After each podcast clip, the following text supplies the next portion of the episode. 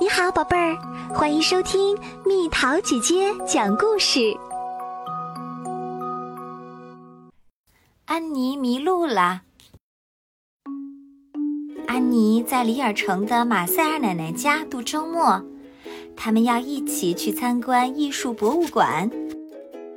大街上噪音连连，汽车、电动自行车。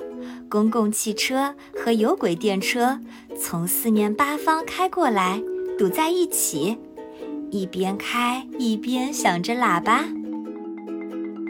安妮和奶奶走过了大教堂，过了马路，然后向左转，决定要走捷径，穿过广场上的集市。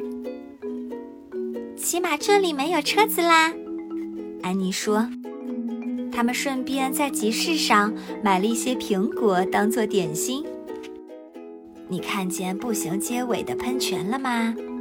奶奶说：“那就是艺术博物馆啦，那里很漂亮的呢。”博物馆的画廊里全都是油画和雕塑，这让安妮觉得印象深刻。这里甚至连戈雅的画都有。安妮他们在课堂上讨论过这位画家。安妮欣喜若狂，但博物馆实在是太大了，要看的艺术品也太多了，他很快就精疲力尽。参观完博物馆，奶奶和安妮决定到公园里休息一会儿。安妮看见公园里有那么多好玩的。马上就把疲惫通通忘掉了。相反，他还想全都玩个遍呢：滑梯、秋千、旋转椅。今天公园里的人太多了。当安妮想回去找奶奶的时候，却找不到他们坐的长椅在哪里了。她向四周张望，却找不到奶奶。安妮迷路了。公园的保安看见她哭了，就向她走过来。“你是迷路了吧？”他问。“小姑娘，别害怕，我会帮你的。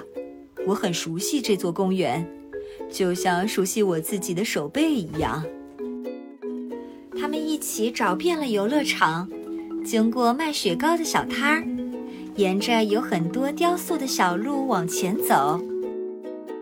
他们又经过了那个有鸭子和天鹅的小池塘，但还是找不到奶奶。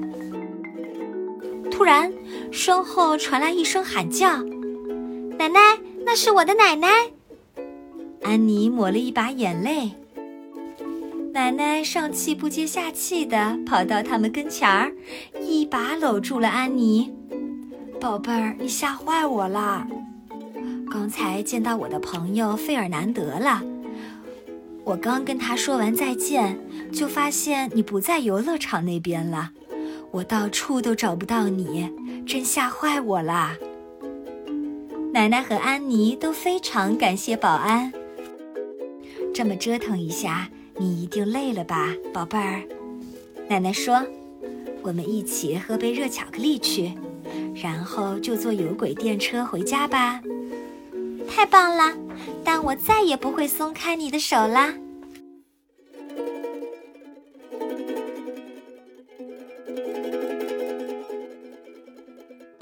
又到了今天的猜谜时间喽，准备好了吗？钱包越来越轻，它就越来越重，猜猜到底是什么？好了，宝贝儿，故事讲完啦。你可以在公众号搜索“蜜桃姐姐”，或者在微信里搜索“蜜桃五八五”，找到告诉我你想听的故事哦。